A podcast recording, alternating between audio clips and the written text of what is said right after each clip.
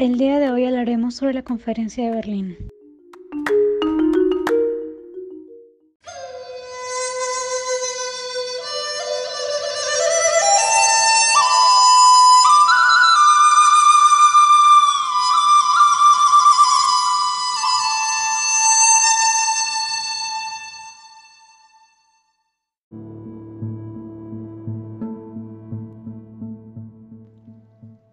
El 15 de noviembre de 1884, 14 estados, casi todos europeos, se reunieron en la denominada Conferencia de Berlín.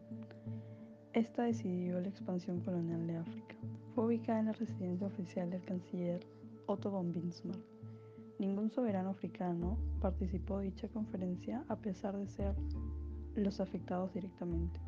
La decisión sobre el avance imperial de África estuvo a manos de Francia, Gran Bretaña, Alemania, Portugal, España, Italia, Bélgica, Austria, Países Bajos, Rusia, Suecia y Estados Unidos. El imperialismo era la razón principal por la que tuvieron que realizar el repartimiento global. Se decidió sobre la expansión de África en tan solo tres meses y estas decisiones fueron tales que son intangibles hasta el día de hoy.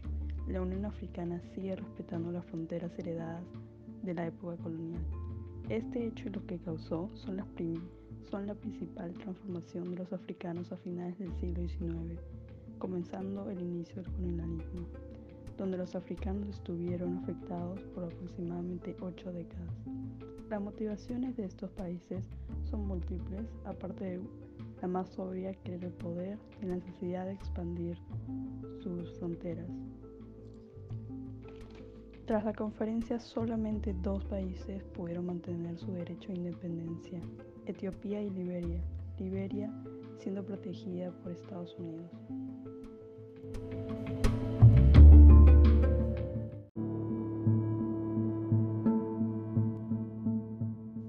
La conferencia de Berlín tuvo como principal origen y una de las principales razones eh, las múltiples diferencias que había entre la ocupación de, del continente africano por parte de las potencias europeas.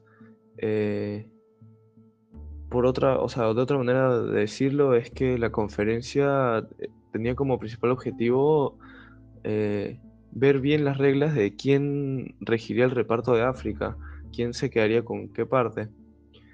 Esto fue convocado principalmente por la rivalidad entre los distintos estados europeos, entre las principales potencias, y para que tengan un equilibrio colonial, del poder colonial, porque pues, para que sea relativamente justo, eh, bueno, el, esto también es parte de, de, y una de las razones es el imperialismo que, que obligaba el reparto completo de todo el mundo, de todas las tierras, eh, con paz armada a Europa. O sea, todas las regiones que no sean Europas tenían que repartirse por completo a, las potencias europeas pacíficamente.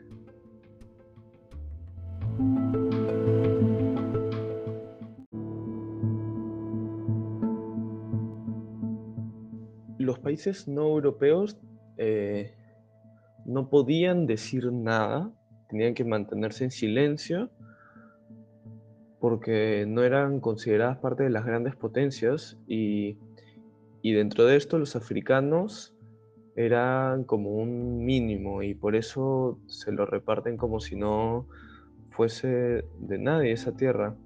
Sin embargo, con la revolución industrial, este, esos, esos países no europeos se independizaron en millones y cambiaron totalmente su, su forma de ser gobernado.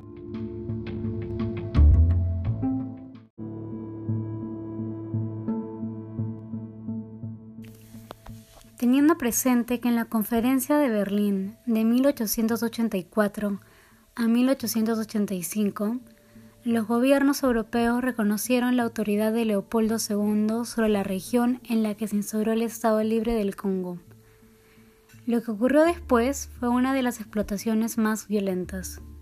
Primero, todo el territorio del estado de Congo, con la excepción de una pequeña franja en la costa oriental, fue dividido entre el rey y varios grandes monopolios.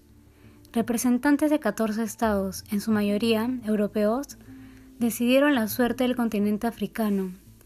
Fue el inicio del colonialismo por aproximadamente ocho décadas, siendo su principal consecuencia la pérdida absoluta de soberanía. La colonización provocó conflictos entre las potencias europeas. Estos estuvieron centrados en la lucha por controlar las zonas más ricas o estratégicamente importantes del continente. Los enfrentamientos más importantes se dieron en el norte de África, donde Italia, Francia e Inglaterra se disputaron el control de Túnez, Marruecos y Egipto. Más adelante, Alemania también entró en esa disputa. Las tensiones por obtener esos territorios fueron una de las causas de la Primera Guerra Mundial. Así se crearon 50 países nuevos sin darles ningún tipo de cohesión racial o cultural. Entre los años de 1885 a 1890, los nativos de África se vieron privados gradualmente del derecho a sus tierras, y éstas pasaron a ser propiedad del rey. Los nativos fueron obligados a recoger el caucho y marfil como tributo. Pueblos saqueados, devastados y profanados por soldados nativos, que son hombres de las tribus más salvajes, incluyendo caníbales, creado por el gobierno. Asesinato de muchas personas nativas y sus pueblos fueron incendiados, ocasionando mucho daño irreparable. Muchas personas nativas fueron capturadas como esclavos por los soldados nativos. Luego fueron comercializadas y vendidas como mercancía. Los nativos capturados y esclavizados fueron obligados a realizar trabajos forzados. Y por último se creó temor al rey por eso los oficiales estatales, comerciantes e incluso la mayoría de los misioneros callaban los abusos y colaboran con los abusos.